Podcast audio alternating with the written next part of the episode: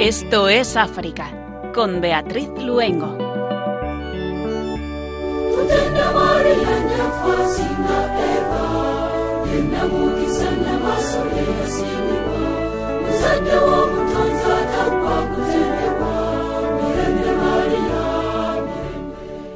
Muy buenas tardes a nuestros queridos oyentes. Cuando son las 8 de la tarde, las 7 en las Islas Canarias, les saludamos desde nuestros estudios centrales de Radio María, Germán García en el control de sonido y Beatriz Luengo quien les habla.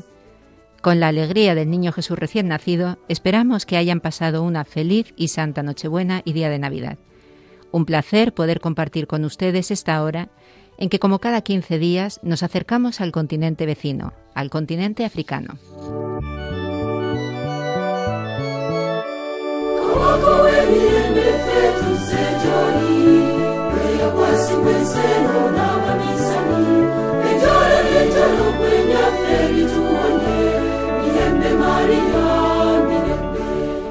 Nelson Mandela dijo que la voz del narrador de cuentos nunca muera en África, que todos los niños y niñas de África puedan maravillarse con los libros y que nunca pierdan la capacidad de ampliar sus horizontes del mundo con la magia de los relatos.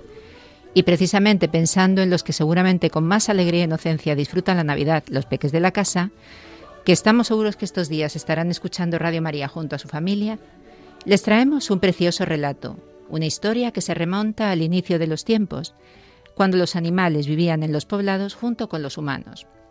Contada por Bonifacio Fogo Cama, narrador oral, escritor y mediador cultural nacido en Camerún, la hemos recuperado del cuentacuentos organizado en Casa África con motivo del Día Mundial de África del pasado 2020 escucharemos un precioso crisma africano que nos llega desde Sudáfrica.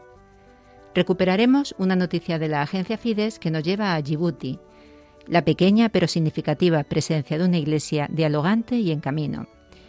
En la frontera entre Etiopía y Somalia, esta tierra desértica, nos trae el trabajo de las misioneras de la Consolata y las palabras de su obispo y administrador apostólico de Somalia, Monseñor Giorgio Berten. Compartiremos la felicitación de Navidad enviada por el obispo de Bangasú en República Centroafricana, Monseñor Juan José Aguirre a Religión Digital. Huelo a Navidad en esta tierra de África negra en donde vivo, donde la esclavitud está a la orden del día. Y escucharemos las alegres canciones de Navidad que nos llegan desde distintos lugares del continente africano celebrando el nacimiento del Niño Dios. Nos ponemos en manos de María y comenzamos Esto es África.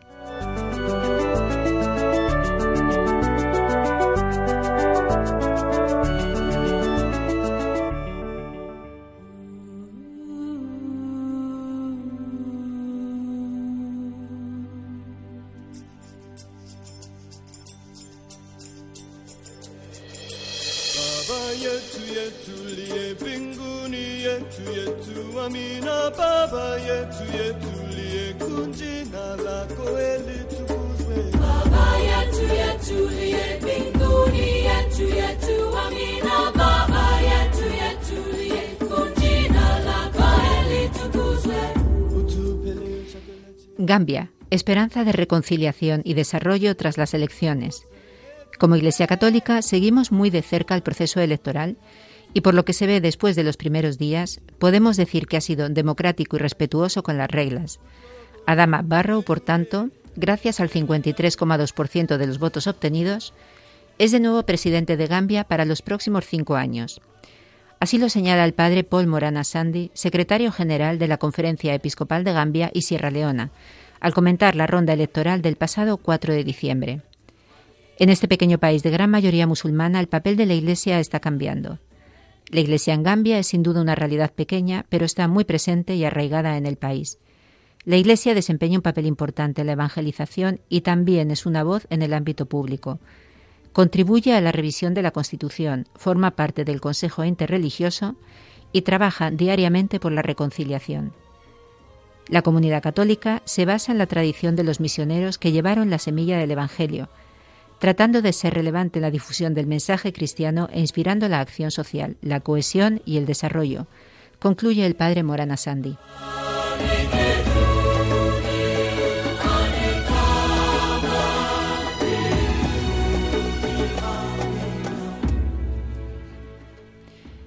Libia. El Parlamento rechaza fijar una nueva fecha para las elecciones presidenciales.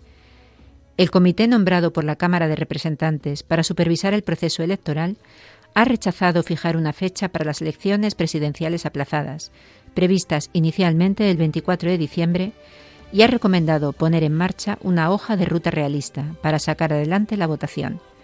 El aplazamiento electoral tuvo lugar después de que el presidente del comité encargado de supervisar los preparativos para los comicios, Hadi al-Sagir, indicara el 22 de diciembre que la situación técnica, judicial y de seguridad hacía imposible que la votación tuviera lugar el 24 de diciembre. Libia cuenta desde el pasado mes de marzo con un gobierno de unidad, tras un proceso de conversaciones para unificar las administraciones enfrentadas, después de que las autoridades asentadas en Trípoli y reconocidas internacionalmente repelieran el año pasado la ofensiva lanzada en el 2019 por el general Khalifa Haftar contra la capital.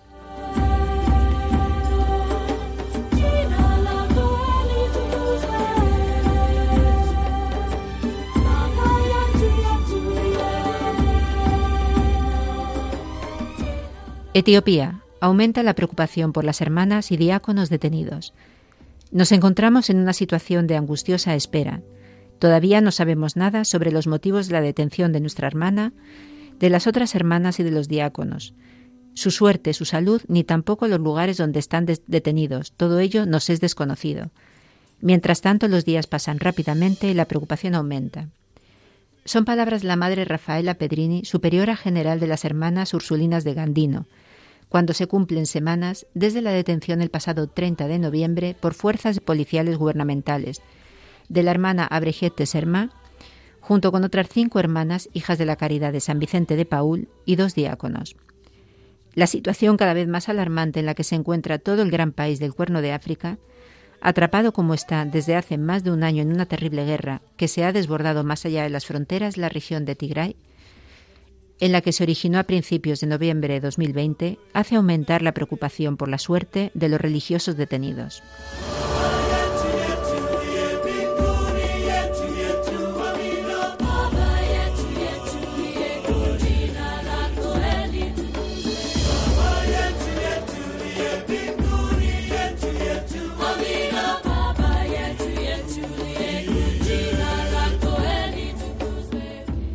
Sudán del Sur, mueren cerca de 50 personas en combates entre facciones del antiguo grupo rebelde SPLM-IO. Los combates se registraron el pasado domingo 26 de diciembre entre facciones del antiguo grupo rebelde Movimiento de Liberación del Pueblo de Sudán en oposición en el estado sur-sudanés de Alto Nilo. Los combates se han saldado con la muerte de seis miembros de esta facción y 37 en las filas leales al actual vicepresidente primero de Sudán del Sur, Riek Machar, así como cuatro pastores sudaneses que quedaron atrapados entre los disparos. Sudán del Sur cuenta con un gobierno de unidad que se puso en marcha tras la materialización del acuerdo de paz firmado por el presidente Salva Kiir y Machar. La presidencia sur-sudanesa anunció el pasado mes de enero que las partes firmantes del acuerdo de paz de 2018 habían acordado extender una vez más el periodo de transición, en esta ocasión hasta 2023, para poder aplicar las cláusulas del pacto establecido.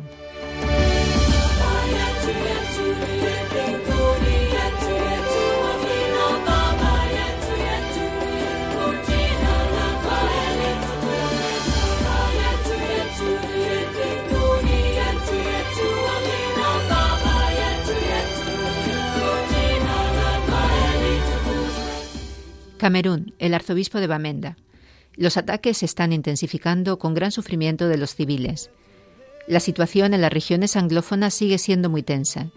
Según los observadores, los Amba Boys, grupos independentistas, están intensificando los ataques a los militares. Esto provoca una reacción violenta del ejército, pero también afecta a la población civil.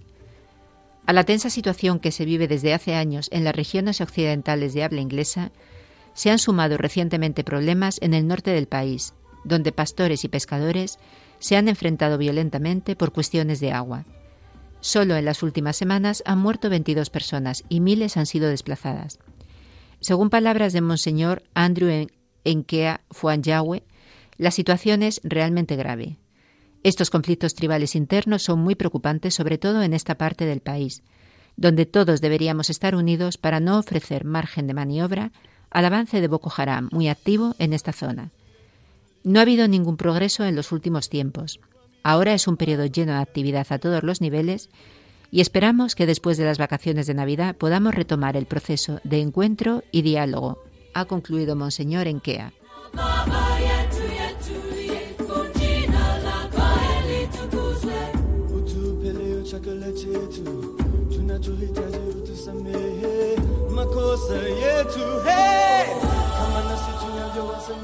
Malawi. Atender a las familias en dificultad, la prioridad de la Organización de Mujeres Católicas.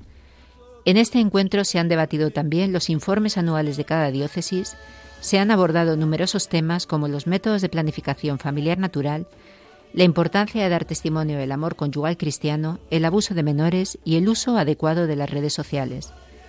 Durante su asamblea celebrada en la diócesis de Teza, el obispo Chifugua, que ha presidido la celebración eucarística de apertura, ha dirigido palabras de agradecimiento y estima a esta organización por el trabajo realizado en las ocho diócesis de Malawi, animando a continuar el camino emprendido con estas palabras. Cuidar de las familias en dificultad, siguiendo el ejemplo de San José, es el reto de la Organización de Mujeres Católicas. Las mujeres son protagonistas en la Iglesia. Si miramos a las familias, la comunidad y el país, las mujeres tienen un papel crucial que desempeñar cada día.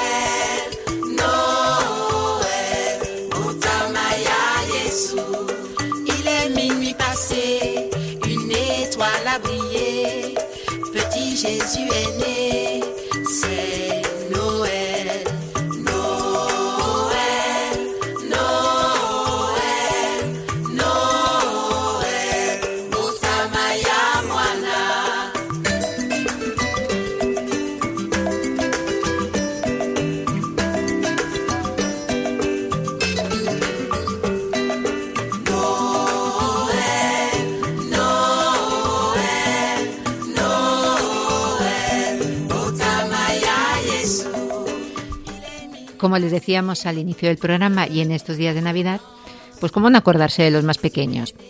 África es enormemente rica en relatos que se transmiten oralmente a través de generaciones.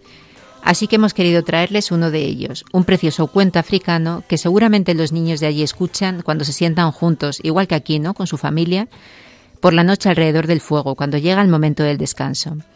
Una historia que nos va a hablar de sabiduría y paciencia. La hemos recuperado del cuentacuentos organizado en Casa África con motivo del Día Mundial de África del pasado 2020. Lo cuenta Boniface Ofogo en Cama. Él es narrador oral, escritor y mediador cultural nacido en Bogondo, en Camerún. Es especialista en fábulas, leyendas, mitos y tradiciones del África Negra. Ha actuado por toda España en diferentes eventos y también ha visitado Francia, Brasil, Costa Rica, Colombia y Argentina. Como dijo Nelson Mandela, que la voz del narrador nunca muera en África. Buenos días. Mi nombre es Bonio Fogo. Soy narrador oral y escritor de Camerún. Con motivo del Día de África, que fue el 25 de mayo y que se sigue celebrando, Casa África celebra el festival África Vive y con el patrocinio del Cabildo de Tenerife este último cuento. Ocurrió en el principio de los tiempos. Hace mucho tiempo. Era la noche de los tiempos. Entonces todos los animales que, que hoy viven en el bosque, entonces vivían en el pueblo. Esto es algo que mucha gente ignora. Antiguamente todos los animales del bosque, los elefantes, los chimpancés, los todos vivían con la gente, compartían las casas, compartían las comidas, incluso cuentan que cuando había fiesta, un hombre solía bailar con el elefante. Había una mujer que bailaba con la jirafa. A los niños les gustaba bailar con la tortuga. Eran muy graciosos. Pero fue pasando el tiempo y los animales empezaron a darse cuenta de que los humanos eran muy malos con ellos. Porque los pegaban, los dejaban dormir bajo la lluvia. Incluso cuando los humanos tenían hambre, os podéis imaginar, mataban un animal y se lo comían. Pero había un animal que era el más listo y sabio de todos los animales y también, casualmente, el más viejo, la tortuga. Un día, la sabia tortuga convocó a los demás animales y les dijo, animales, ¿os habéis dado cuenta de lo que está pasando aquí? Porque los humanos se han vuelto malos con nosotros. Nos pegan, nos comen, nos dejan dormir bajo la lluvia y esto no lo podemos permitir. Aquel día, amigas y amigos, los animales mandaron a tres de ellos a hablar con los humanos. Eligieron los tres animales más importantes de la creación. El más grande, el elefante, el más fuerte, el león y el más listo, el más sabio, la tortuga. Bueno, pues los tres animales se fueron al palacio a hablar con el rey, que era humano. Llegaron al palacio y encontraron al rey sentado en su trono, haciendo lo que más le gustaba hacer, nada. La tortuga, al ver al rey allí, ella que era la encargada de hablar, se puso un poco nerviosa y empezó a tartamudear, le dijo al rey, mamá, mamá, mamá, mamá, mamá, mamá. Majestad, estamos un poco enfadados por vuestro comportamiento. El rey le dijo, pero qué tontería. Vosotros sois simples animales, en cambio nosotros somos los humanos. ¿Y qué? ¿Qué es lo que queréis? La tortuga le dijo así, por el simple hecho de que somos animales, tenemos que pasarlo tan mal en el pueblo. Si es así, se acabó. Los animales nos marchamos de aquí. Jirafa, chimpancé, hipopótamo, vamos de aquí. Aquel día, amigas y amigos, todos los animales decidieron marcharse del pueblo. Se fueron a vivir en el bosque, porque sabían que en el bosque nadie los iba a molestar. Todos los árboles eran para ellos, subían, bajaban, corrían, nadaban en los ríos. Pero a medida que fue pasando el tiempo, los animales empezaron a tener hambre. Tenían hambre, pero no sabían qué comer. Porque resulta que, como siempre habían vivido en el pueblo, solamente habían comido la comida que les servían los humanos. Las comidas preparadas, la sopa, los guisos. Ellos no sabían que podían comer la hierba, las hojas, la fruta. No lo sabían. Eh, la tortuga les dijo de nuevo, eh, animales, eh, yo recuerdo que hay un animal que nunca vivió con nosotros en el pueblo. Creo que este animal debe vivir aquí en el bosque. Si lo buscamos, él nos podría decir de qué podríamos sobrevivir. Amigas, amigos, el único animal que nunca vivió con los humanos era la boa. Nunca vivió con los humanos porque le daba vergüenza. Para empezar, no tenía pelo como los demás animales, tampoco tenía patas, encima estaba un poquito gordita. Entonces la, tortuga preguntó, ¿quién de nosotros va a preguntar a la boa? La liebre dijo, yo. Dijeron, oh, tú eres bastante rápida, vete y vuelve pronto, sabes que tenemos hambre. Amigas y amigos, la liebre tenía tanta prisa y tanta hambre que se fue corriendo. No vio que había un tronco caído. Se dio un golpe, se levantó un poco mareada. Ah, ah, ah. Cuando recuperó el conocimiento, la liebre se puso a correr otra vez. Por fin llegó donde estaba la boa. Buenas tardes, le dijo, porque ya era por la tarde. Buenas tardes. Eh, mira, yo soy uno de los animales. Antiguamente vivíamos en el pueblo con los humanos, pero ellos nos han echado del pueblo. Ahora estamos en el bosque y no sabemos qué comer. Como tú siempre viviste aquí, ¿nos podría dar algún consejo? La boa le dijo, sí. Acércate. Para vivir en la selva hay que comer hierba, beber agua y dormir mucho. Era una boa vegetariana. ¿Así vives? Sí, así me gusta vivir, por esto estoy tan gordita y tan feliz. Qué simpática le dijo la liebre. Adiós. La liebre ya tenía secreto decidió regresar donde estaban los demás animales para contárselo, pero tenía tanta prisa y tanta hambre, regresó corriendo. Se volvió a chocar en el mismo tronco de antes. En el mismo tronco. Pero esta vez, después de chocarse, cuando la liebre se levantó, se dio cuenta de que había perdido completamente la memoria. No se acordaba de nada, ni de su nombre, y mucho menos de lo que le había dicho la boa. Cuando llegó donde esperaban los animales, le preguntaron, eh, ¿qué te ha dicho la boa? La liebre dijo, es que, eh, es que, es que me caí y, se me olvidó. Le dijeron, qué tonta eres. Hmm. Sabíamos que no lo ibas a conseguir, vamos a mandar a otro. El elefante dijo, como yo soy tan grande, a mí nunca me va a pasar esto, voy a ir. Amigas y amigos, el elefante tenía tanta prisa y tanta hambre que se fue corriendo. ¿Un trompazo? Y siguió corriendo.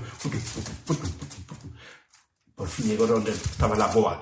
La boa le dijo, elefante, para vivir en la selva hay que comer hierba, beber agua y dormir mucho. Ay, qué simpática, le dijo el elefante. Ya tenía secreto.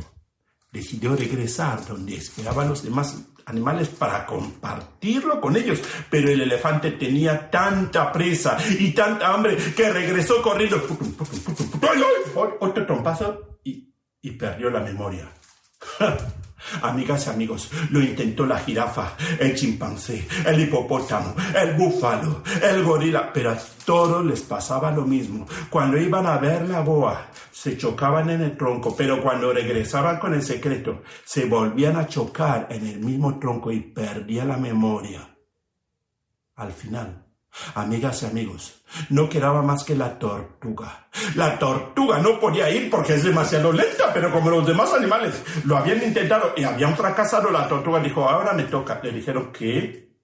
¿A ti? ¿Te toca a ti? ¿Tú, vas a ir? ¿Cuántos años vas a tardar?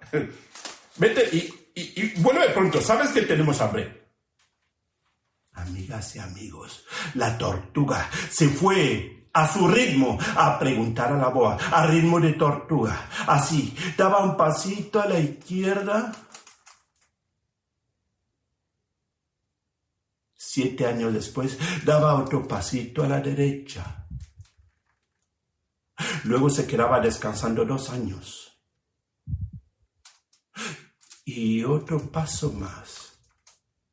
Y muy despacio. La tortuga no es lenta. No es paciente. Tardó 42 años. 42 años para llegar al tronco. ¿Sabes que la tortuga no puede saltar? Como no puede saltar, no se puede chocar. Y como no se puede chocar, no puede perder la memoria. Al llegar al tronco, la tortuga se metió por debajo y descansó durante seis años. Cuando salió de allí tenía un poco de frío. Se quedó tomando el sol tres años. Y siguió lenta, pero segura. Otros 29 años llegó por fin donde estaba la boa. La boa ya tenía un mosqueo, pero un mosqueo porque había visto desfilar todos los animales. Cuando vio a la tortuga, la boa le echó una bronca y le dijo, por favor, tortuga, que seas la última. No quiero ver a nadie más que venga a molestarme. He dicho a tus amigos, y te lo digo a ti, que para vivir en el bosque hay que comer hierba, beber agua y dormir mucho. En este momento, la tortuga, feliz, se acercó al agua, le dio un abrazo y le dio un besito. Nueve años después terminó el besito. Porque la tortuga también se toma el tiempo para esas cosas. Antes de despedirse, ¿sabe lo que hizo? Arrancó la hoja de un árbol y con un palito de madera escribió comer hierba, beber agua y dormir mu, mu, mucho. Lo escribió en cuatro años. Dobló la hoja, la escondió en su caparazón y se fue, lenta pero segura. Aprovechó el camino de regreso para ir comiendo. Fue comiendo hierba, lechugas, zanahorias. Cuando llegó al río, bebió agua y después de beber el agua, la tortuga se fue con una velocidad impresionante. Así. Por eso la vuelta tardó muy poco. 26 años. Cuando la tortuga llegó donde estaban los animales, mm, ¿conocéis el hipopótamo? Se había quedado así. El elefante parecía un hilo dental. De- de- después de pasar tanto tiempo sin comer. Cuando vieron a la, tortuga le dijeron, ¡Oh, la tortuga, ¿qué te ha dicho la boa? La tortuga le dijo, jirafa, chimpancé, hipopótamo, venid, venid. Todos los animales rodearon a la tortuga y ella lentamente sacó la hoja donde había escrito el secreto y delante de todos los animales lo leyó. Nos ha dicho que tenemos que comer hierba, beber agua y dormir mu- mucho. Dijeron, ah, sí, sí, sí, es lo mismo que nos digo a nosotros. Ahora sí se acordaron. Empezaron a arrancar las hojas, la hierba, comieron fruta. Se fueron todos al río, bebieron y durmieron durante tres meses. Y por eso, amigas, amigos, desde aquel día, cuando los animales tienen hambre, la inmensa mayoría de ellos comen hierba, beben agua y duermen mucho. Y por eso, amigas, amigos, desde aquel día, la tortuga es el animal más querido en el bosque y el más querido en África, porque gracias a su paciencia y su sabiduría salvó los demás animales del hambre y de la muerte. Muchas gracias. Estás escuchando el programa Esto es África con Beatriz Luengo. Y como estamos en este tiempo tan precioso que es la Navidad, nos gustaría invitarles a que escuchen con nosotros este maravilloso crisma africano que llega desde Sudáfrica. Es una auténtica joya interpretada por el coro de niños de Drakensberg.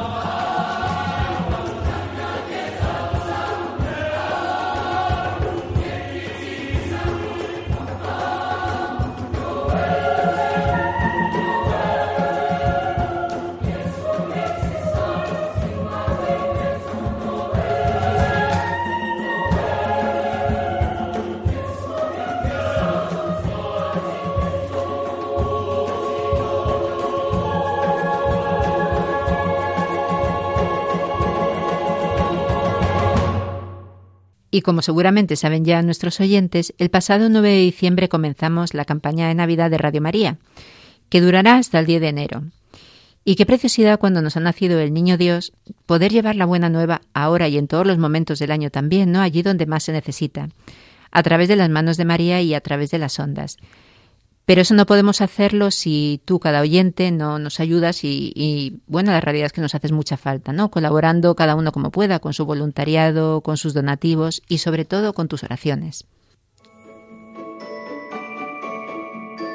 Estamos celebrando que el Hijo Eterno de Dios, encarnado en el seno de María y nacido en un pesebre, se ha hecho nuestro hermano para llevar a todos los hombres a su auténtica morada, el corazón del Padre. Vayamos todos a Belén y ayudemos a los hombres que no conocen a Jesús a encontrar el camino al portal. Es lo que intenta hacer Radio María, ser como la estrella que guió a los magos hacia el Salvador, y para ello necesita la colaboración de todos, que pedimos especialmente en este tiempo navideño, vuestra oración, compromiso voluntario y donativos. Colabora.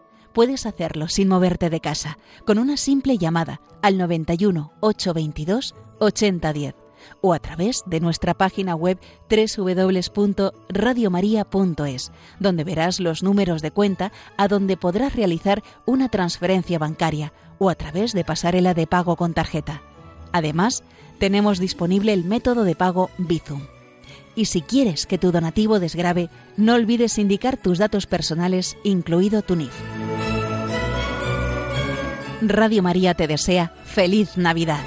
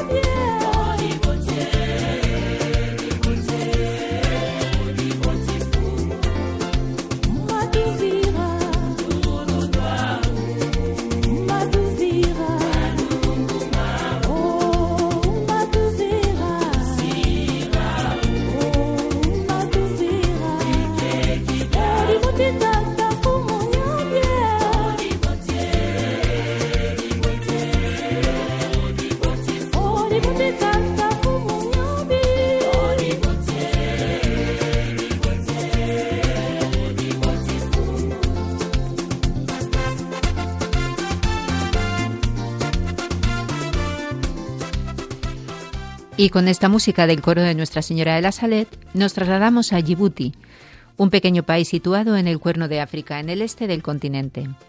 Bordeado por Somalia, Etiopía, Eritrea, el Golfo de Adén y el Mar Rojo, aproximadamente el 90% del país es desierto.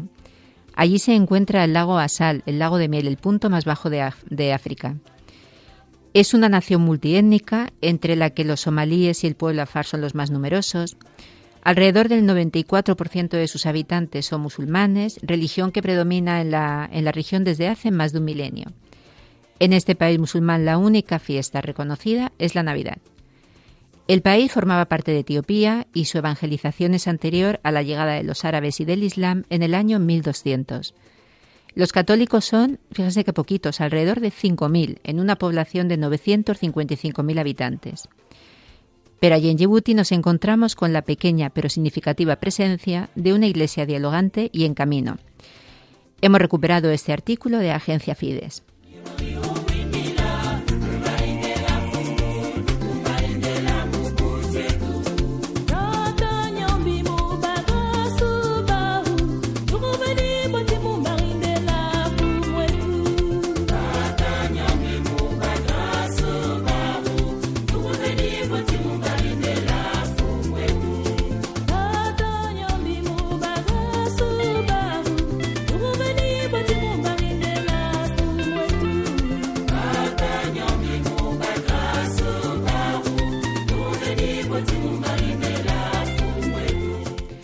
En el país, la Iglesia es pequeña, frágil, pero fuerte con la luz del Evangelio, que no puede ser anunciado verbalmente siendo un país islámico, sino solo vivido. Ciertamente, los cristianos y hermanas que viven allí son una presencia pequeña pero significativa. Así lo dice conversando con la agencia Fides la hermana Simona Bambrila, superiora general de las misioneras de la Consolata, congregación que trabaja en Djibouti con una misión abierta desde 2004. En la frontera entre Etiopía y Somalia, Djibouti es una tierra desértica que alberga diferentes grupos étnicos y en la que la Iglesia ha hecho mucho por el diálogo respetando las diferencias. Hace unos días, Monseñor Giorgio Berten, obispo de Djibouti y administrador apostólico de Somalia, concedió una entrevista al semanario católico La Difesa del Popolo.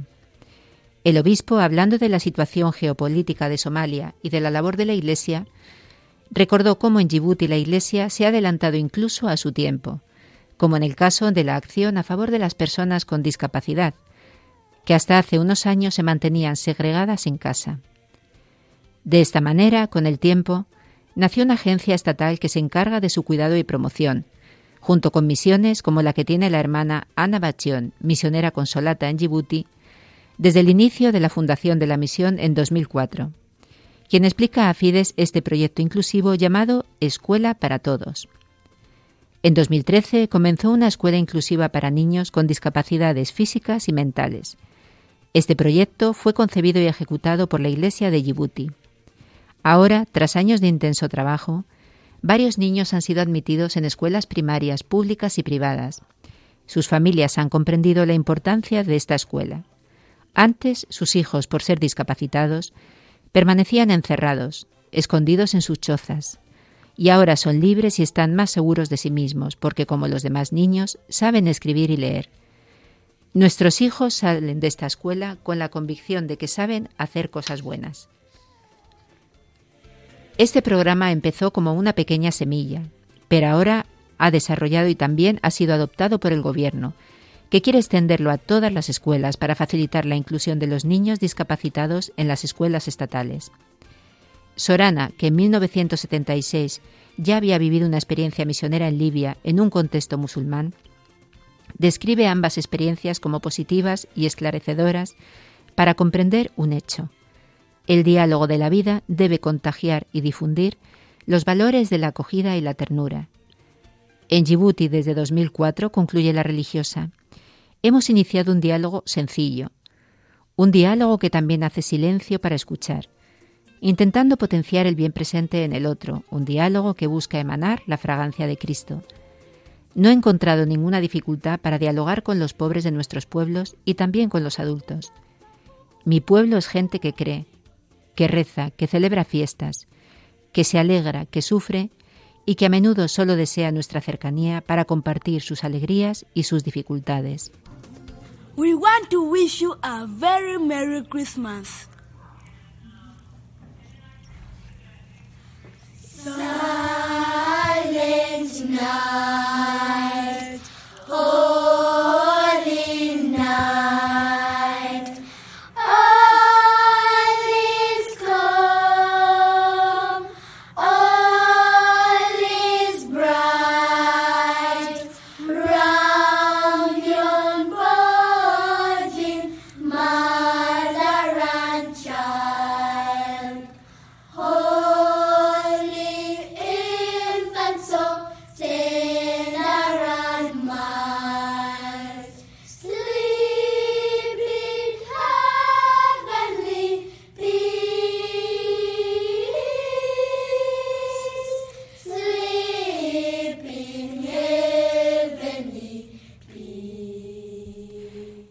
Noche de paz, qué maravilloso villancico, en la versión que estamos escuchando, la del coro de niños africanos.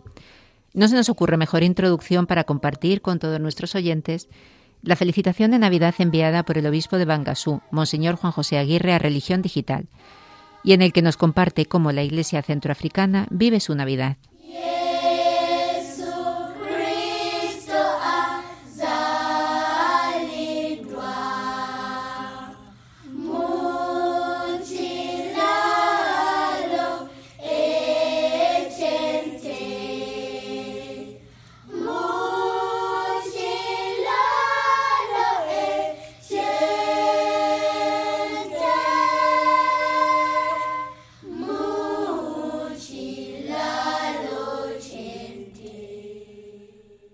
Queridos amigos de Religión Digital, feliz Navidad.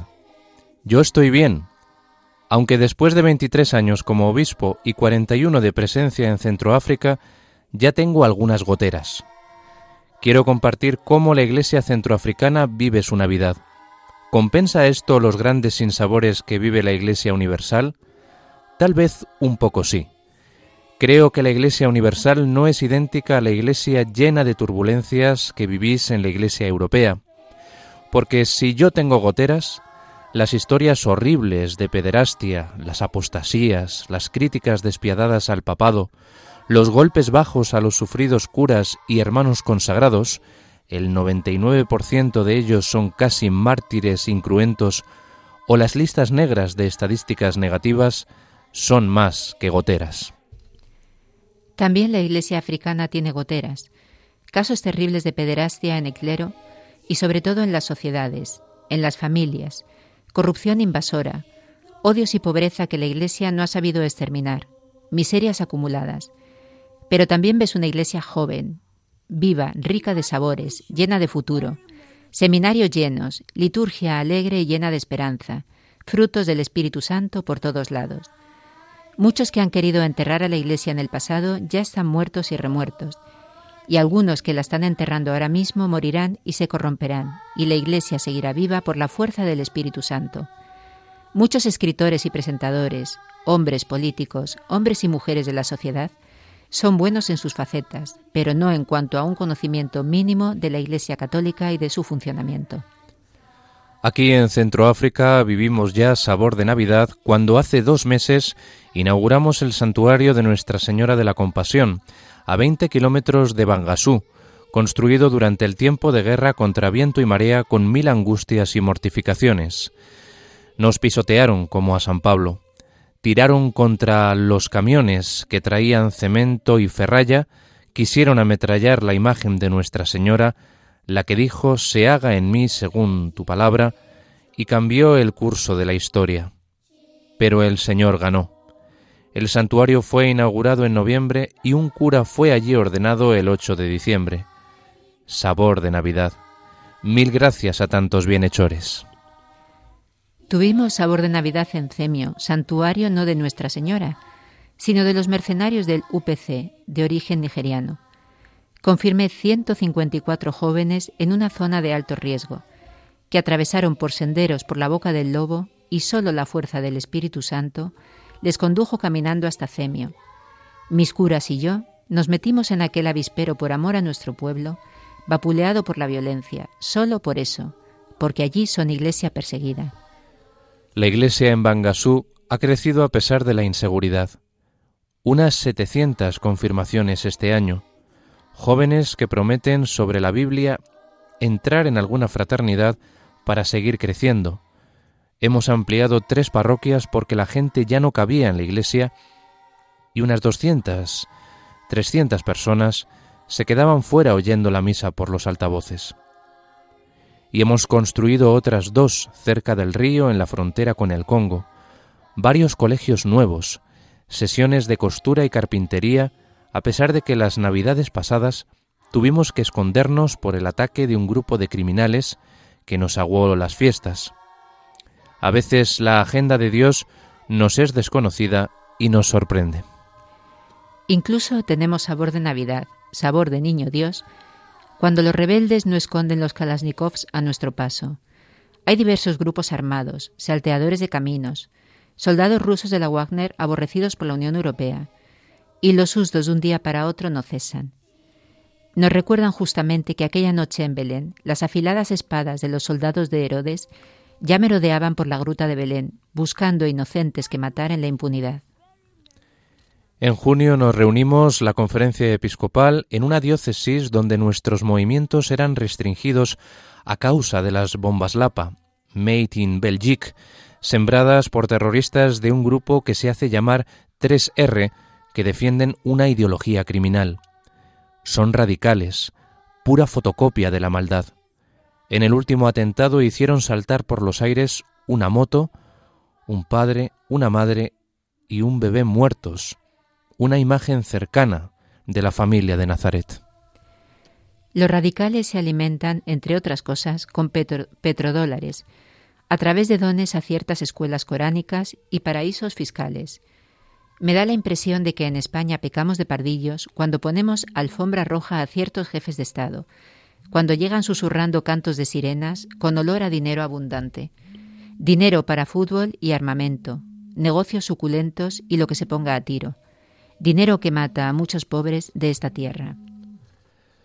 Huelo sabor de Navidad cuando veo a algunos jóvenes desesperados por la falta de futuro, dispuestos a cruzar el agujero negro del Sahara para llegar al azul cementerio del Mare Nostrum, sin lápidas, dice el Papa Francisco, y pegar el salto a Europa. Un día la familia de Nazaret tuvo que salir huyendo hacia Egipto para evitar una muerte segura frente al poder político de aquellos días. Si África tuviera industrias y trabajo, no tendrían por qué salir huyendo.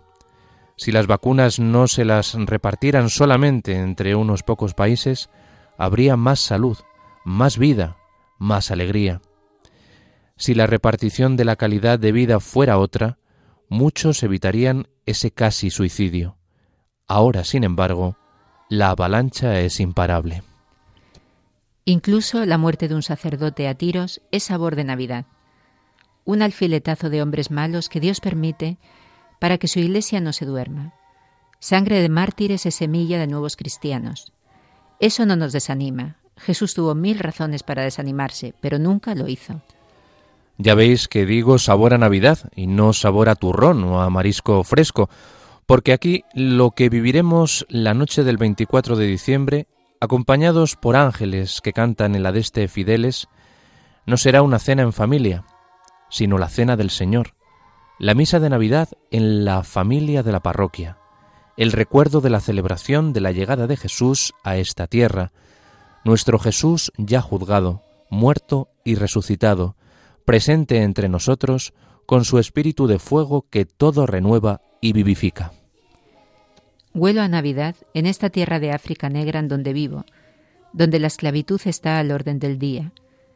También el Papa Francisco ha señalado, por ejemplo, Libia. Hombres y mujeres escapando de África Central, vendidos como bestias, como en tiempos de San Daniel Comboni. Huelo a ella cuando voces blancas cantan Navidad. Aquí es tiempo de mucho calor. Sueños de paz y de pan. Navidades cantadas a ritmo de tantam, catarsis colectiva de amor, sin logroñesas ni regalos, tan solo llenos de fe.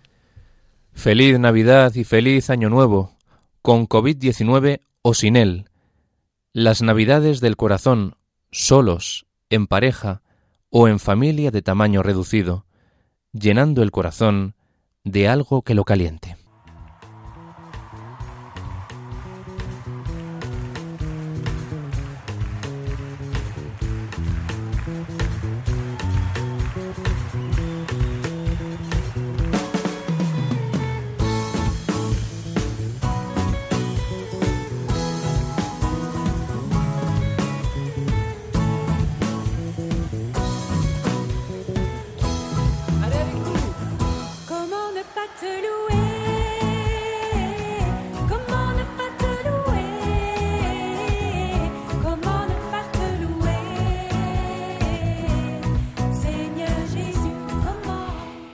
Hemos llegado así a la recta final de nuestro programa de hoy.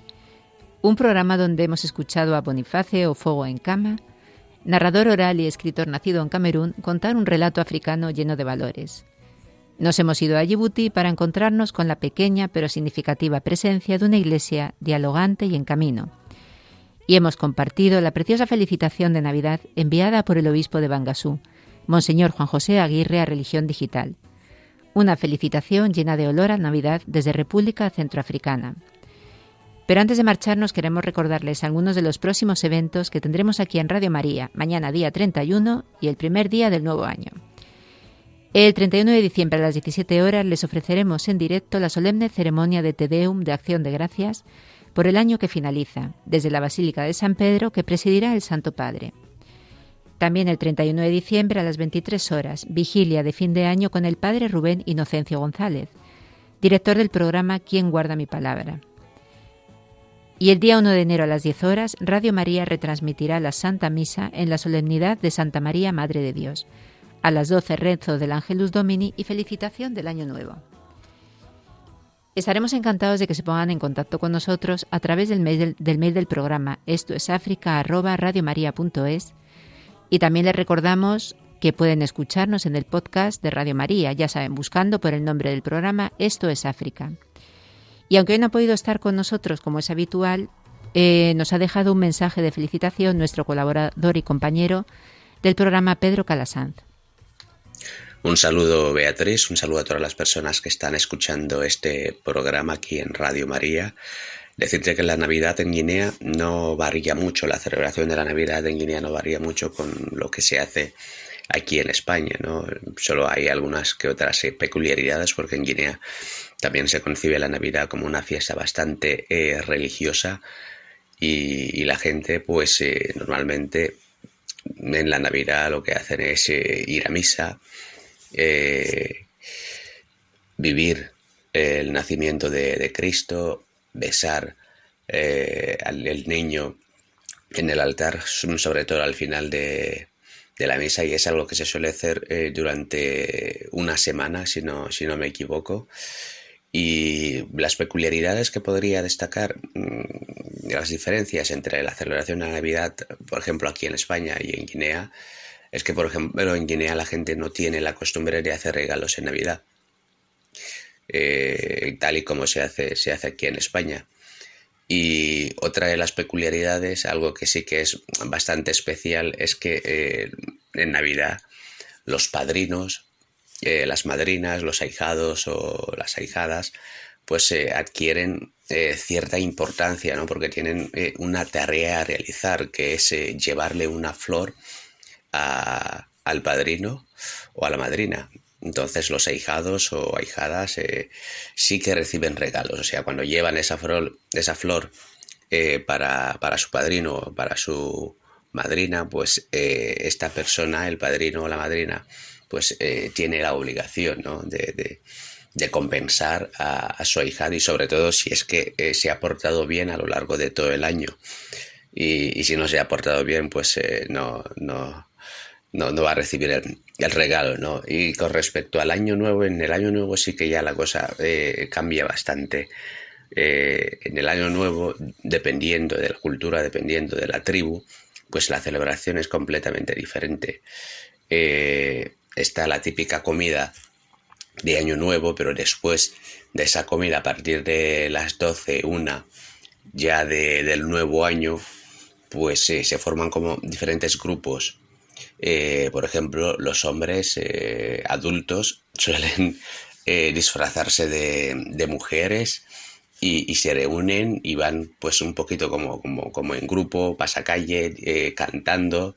Los jóvenes normalmente también se suelen reunir y suelen ir casa en casa tocando cada una de las casas del barrio eh, pidiendo algo, cualquier cosa. O sea, te podría tocar a las 3 o 4 de la madrugada, tendrías que estar, eh, tendrías que despertarte y luego echar algo en una cesta que suelen llevar los jóvenes, da igual lo que, lo que tengas, plátano, banana, eh, yuca o yo que sé, un refresco, eh, entonces son eh, celebraciones muy típicas del, Año Nuevo. Entonces son las eh, peculiaridades que podría destacar entre la diferencia de cómo se celebra la Navidad y el Año Nuevo aquí en, España y cómo lo hacen en, Guinea. Así que nada, les deseo a todos un feliz Navidad y un maravilloso Año Nuevo.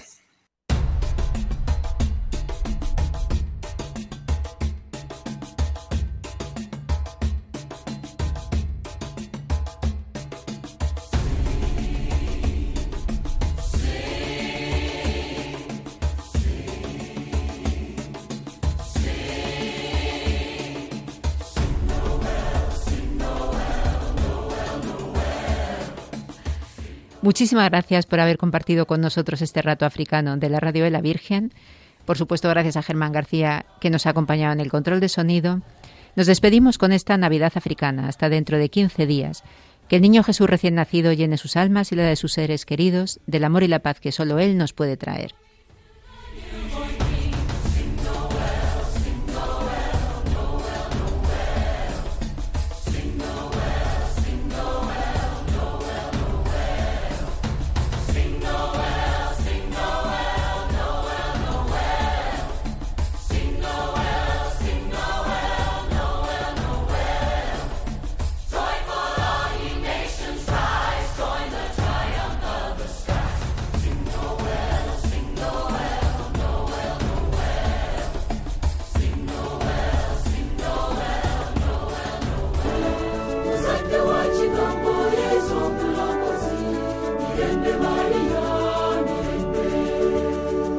Esto es África con Beatriz Luengo.